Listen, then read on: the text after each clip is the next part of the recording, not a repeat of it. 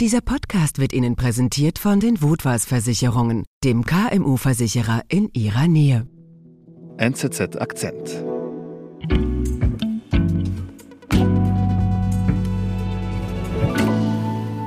Merit Baumann ist heute bei mir hier im Studio. Hallo. Hallo Sebastian. Und wir sprechen heute über ein Thema, das ich nicht unbedingt hier jetzt beim Akzent erwarte. Und zwar, wir reden heute über Online-Shopping. Ja, genau, ja. Und, und du shoppst gerne online? Ich shop, ähm, ich shop schon ab und zu online, gebe ich zu. Ich habe jetzt aber zusammen mit meiner Kollegin Katrin Büchenbacher zum ersten Mal bei Shein eingekauft. Mhm. Und Was habt ihr da so gekauft? Wir haben eingekauft ein T-Shirt, Katzenspielzeug, Aha. einen Jumpsuit mhm. und eine Handyhülle. Und stell dir vor, alles zusammen hat nur 29 Franken gekostet. 29 Franken ist 29 Franken, ja. Günstig, sage ich jetzt mal. Günstig und das war auch schon eine Woche später bei uns im Briefkasten mhm. mit so ganz vielen Aufklebern drauf, Barcodes und daraus konnte man schließen, dass das aus China kommt. Aus China habt ihr das bestellt, okay. Ganz genau. Shein ist ein chinesischer Online-Modeshop. Mhm. Man muss aber sagen, dass das so billig ist. Das ist das Konzept von Shein. Es ist ständiger Ausverkauf quasi. Mhm. Man muss aber auch sagen, dass man das der Qualität auch anmerkt. Mhm. Aber das braucht auch nicht lange zu halten. Die mhm. setzen darauf, dass man dann einfach sich wieder das nächste Teil bestellt, weil es kostet ja fast nichts. Mhm. Und Shein verschickt so tonnenweise Kleider in die ganze Welt. Mhm. Es ist aber vielleicht nicht so harmlos, wie es scheint. Das Unternehmen Shein erobert die Generation Z. In den USA sieht man Shein und seine Vorgehensweise allerdings als enorme Gefahr, sagt Merit Baumann. Ich bin Sebastian Panholzer. Merit, wenn du sagst, es ist nicht so harmlos, also ich meine, wir sprechen ja hier über einen Online-Shop, der Kleidung verkauft. Also was meinst du damit? Shein verkauft nicht nur Kleidung, sondern auch Make-up, mhm. Haustierartikel, Dekoartikel, was man alles so im Haushalt braucht. Und es ist so, dieses Unternehmen zu einem riesigen Player in diesem Markt aufgestiegen. Mhm. Und Shein ist heute die größte Modefirma der Welt also die mhm. haben auch HM und Zara zum Beispiel, die man so am besten kennt in dieser Fast Fashion Branche, mhm. haben die überholt. Okay. Und die Shein App ist seit letztem Jahr die meistgenutzte Shopping App weltweit. Also nicht mehr Amazon. Genau, die haben nämlich Amazon überholt. Und trotzdem ist Shein außerhalb ihrer Zielgruppe und die Zielgruppe ist wirklich so die Generation Z, also mhm. wirklich junge Leute. Außerhalb dieser Zielgruppe ist Shein praktisch unbekannt. Ich muss gestehen, ich habe sie eigentlich vor eurem Artikel auch nicht wirklich gekannt. Vielleicht mal irgendwo eine Werbung gesehen, aber nie wirklich so bewusst wahrgenommen. Genau, das ist, erstaunt mich nicht, weil das ist wirklich sehr zugeschnitten, ihr Marketing auch total auf diese Zielgruppe. Mhm. Wenn du sagst, meistgenutzte Shopping-App, das heißt? Also meistgenutzte Shopping-App, damit man sich da was vorstellen kann, das sind 200 Millionen Downloads in einem Jahr und 40 Millionen Downloads auch in den USA. Mhm. Und genau deswegen warnt aber eine Lobbygruppe, die nennt sich Shutdown Shein, mhm. vor dieser App und bezeichnet sie sogar als größte Gefahr für die nationale Sicherheit. Ist das nicht ein bisschen übertrieben? Vielleicht ist das ein bisschen zugespitzt, mhm. aber sie nennen schon mehrere Gründe dafür. Zum Beispiel? Zum einen ist diese Firma extrem intransparent. Mhm. Anders als bei anderen bekannten chinesischen großen Firmen hält sich der Gründer und CEO sehr im Verborgenen. Mhm. Die Unternehmensstruktur ist undurchsichtig. Sie publizieren keine Geschäftszahlen. Also das bleibt alles sehr intransparent. Okay. Weiß man irgendwas über diese Firma oder? Ja, sie wurde gegründet 2008 von Chris Sü, so nennt er sich im Westen. Mhm. Und was bei ihm interessant ist, ist, dass seine Expertise eigentlich nicht Mode ist, sondern Coding und Informationstechnologie und vor allem so suchmaschinenoptimiertes Marketing. Okay. Und das heißt, er weiß sehr genau, wie man die Technik einsetzt, so dass seine Artikel, die er anbietet auf Suchmaschinen oder vor allem mhm. auf Google, sehr gut gelistet werden, sehr weit vorne gelistet werden. Mhm. Und wir wissen alle, beim Suchen ist das ganz entscheidend. Mhm. Und was auch sehr typisch ist für Shein, dass sie vor allem auf soziale Netzwerke setzen und da sehr stark zusammenarbeiten mit Influencern. Also das ist ein, sie haben ein Influencer-Marketing perfektioniert mhm. und so gelang ihnen dann der Durchbruch, so um 2017, zunächst im Nahen Osten. Mhm. Und sie setzen auch stark auf TikTok, was dann in dieser Zeit immer verbreiteter genutzt wurde. Mhm. Und dann kam die Pandemie und die Lockdowns weltweit. Und mhm. dann war natürlich Online-Shopping die einzige Möglichkeit, um sich neue Kleidung zu mhm. kaufen. Und das hat natürlich dann eben so eine Online-Bekleidungsfirma extrem gepusht. Ganz genau, ja. Also okay. da haben natürlich auch westliche Firmen davon profitiert, aber mhm. Shein hat halt gar keine Ausgaben für Geschäfte, weil sie nur online arbeiten und das war dann ein großer Vorteil. Mhm. Okay, ich verstehe, wenn du sagst, es ist irgendwie problematisch, dass man über so eine chinesische Firma, die im Westen ihre Produkte anbietet, wenig weiß, dass die intransparent ist. Aber ist das jetzt wirklich ein Grund, sie als nationale Gefahr einzustufen sogar?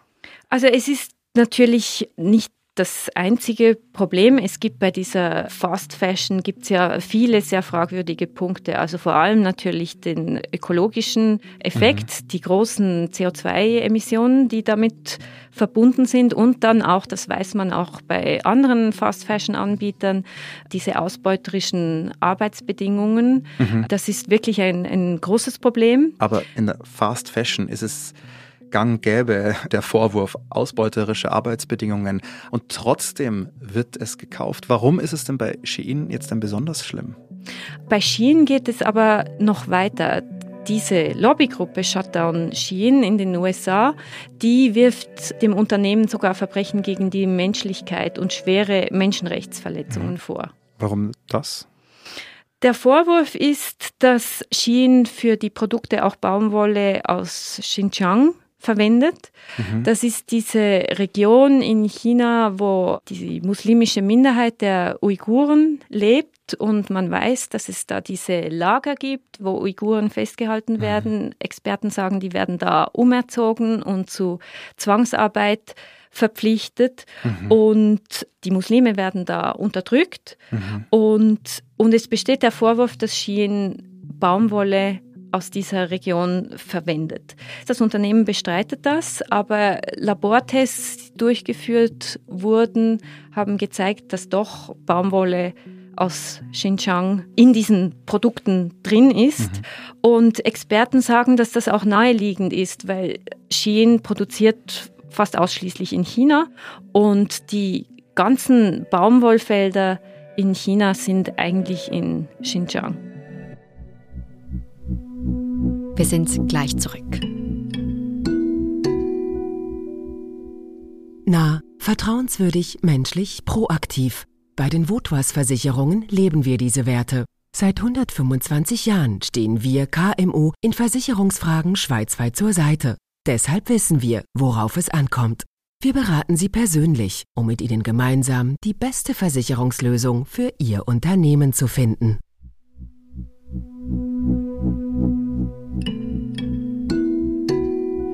Also Shein sieht sich nicht nur den Vorwurf von ausbeuterischen Arbeitsbedingungen gegenüber, sondern es geht richtig um Menschenrechtsverletzungen, um Zwangsarbeit sogar. Genau, ja. Also in den USA ist es so, dass wegen dieser Vorwürfe über diese Umerziehungslager, dass alle Produkte, die aus Xinjiang stammen, der Import verboten ist. Mhm. Außer sie können wirklich nachweisen, dass keine Zwangsarbeit verwendet wurde, mhm. was Shein nicht nachweist, weil sie eben sehr wenig über ihre Lieferketten und so weiter bekannt machen. Mhm. Und das ist einer der schweren Vorwürfe. Und dann geht es aber in den USA noch weiter, dass auch Shein vorgeworfen wird, Spionage zu betreiben für die kommunistische Partei. Spionage mit einer Shopping-App. Genau, ja.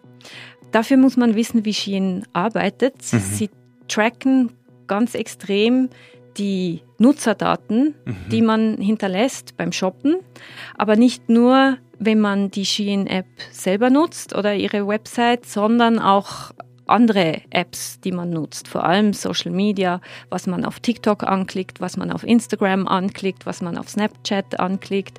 Und Shein arbeitet mit einer künstlichen Intelligenz, die den Algorithmus unterstützt, der das Verhaltensmuster der Userinnen und User analysiert und die modischen Vorlieben dann analysiert und dann mhm. das sofort einfließen lässt, was für neue Produkte sie überhaupt herstellen. Mhm. Und so können sie einem immer genau die Produkte anzeigen, die man sucht mhm. und vielleicht noch bevor man weiß, dass man sie sucht. Okay, aber ich, also ich denke mir jetzt so, vor allem bei einer Shopping-App, ist das nicht sogar praktisch, wenn mir nur das angezeigt wird, was mir auch gefällt und ich muss mich nicht erst durch Sachen scrollen, die mich gar nicht interessieren. Ja, das kann man absolut so sehen. Das ist wahrscheinlich auch so.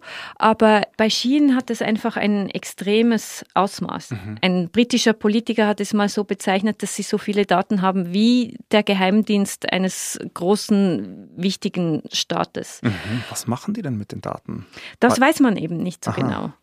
Und, und da ist der Vorwurf von dieser Lobbygruppe Shutdown Sheen, dass die direkt bei der kommunistischen Partei landen. Mhm. Weil man muss schon wissen, dass erfolgreiche große Firmen in China, da schaut natürlich das Regime sehr genau hin. Mhm. Die wissen, was da passiert und die können sich natürlich Zugriff verschaffen mhm. auf solche Daten. Mhm. Das ist der Vorwurf, der in den USA erhoben wird. Und in den USA muss man natürlich dafür bedenken, dass diese geopolitische Rivalität mit China ganz ausgeprägt ist und sich zuletzt auch äh, zugespitzt hat, nochmals dramatisch. Also mhm. wir kennen die Diskussion um Taiwan. Wir haben verfolgt diese Affäre mit diesem chinesischen Spionageballon mhm. und da wird mit sehr viel Argwohn das beobachtet, was chinesische Unternehmen machen. Und es gibt diese Diskussion ja auch bei anderen Apps. Also mhm. am bekanntesten ist TikTok, was ja auch ein chinesisches Unternehmen ist, wo es die Debatte gibt in den USA, ob das verboten werden soll. Ein Gliedstaat mhm. hat das kürzlich sogar gemacht. Bei TikTok erscheint das auch dringender als bei einer Kleider Firma, mhm. weil es da um Daten geht, um persönliche Ansichten, Weltanschauung, vielleicht politische Ausrichtung. Die Bemühung, auch Schien zu verbieten in den USA, hat natürlich mit diesem geopolitischen Ringen zu tun zwischen China und den USA. Und es kann aber auch sein, dass da die Konkurrenz maßgeblich dahinter steckt bei mhm, dieser mhm. Lobbygruppe, weil amerikanische oder europäische Modeanbieter mit diesen Preisen, die Shein hat, einfach nicht mithalten können. Mhm. Genau, also du sagst es, es ist spottbillig bei Shein und genau das ist es ja, was vor allem viele junge Leute anzieht. Also die kaufen und kaufen und kaufen und du sagst ja auch, es macht wie süchtig sogar dort einzukaufen. Und jetzt hast du einige Punkte genannt, die doch etwas sehr skeptisch werden lassen. Ist es denn jetzt, wie siehst du das, eine Gefahr für die nationale Sicherheit der USA sogar? Also ich glaube, dieser Vorwurf ist ein bisschen zugespitzt. Hm. Aber trotzdem muss ich sagen, dass persönlich ist es mir lieber, amerikanische oder europäische Firmen, die in einem demokratischen Rechtsstaat agieren, verfügen mhm. über meine Daten als Firmen aus einem diktatorischen Regime. Mhm. Und dann gibt es natürlich noch die ganzen anderen problematischen Punkte. Also das, das Konzept von Wegwerfmode ist natürlich in Zeiten eines ökologischen Bewusstseins steht völlig quer in der Landschaft. Und ich glaube, man muss sich schon überlegen, zahlt nicht jemand den Preis für diese billigen Produkte. Zum einen die Umwelt, zum anderen aber auch die Produzenten, die Arbeiter, die das herstellen. Und das denke ich schon, sollte man im Hinterkopf haben.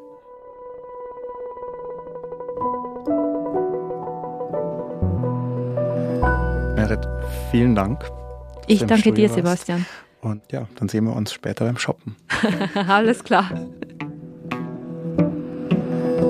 Das war unser Akzent. Produzentin dieser Folge ist Antonia Moser. Ich bin Sebastian Panholzer.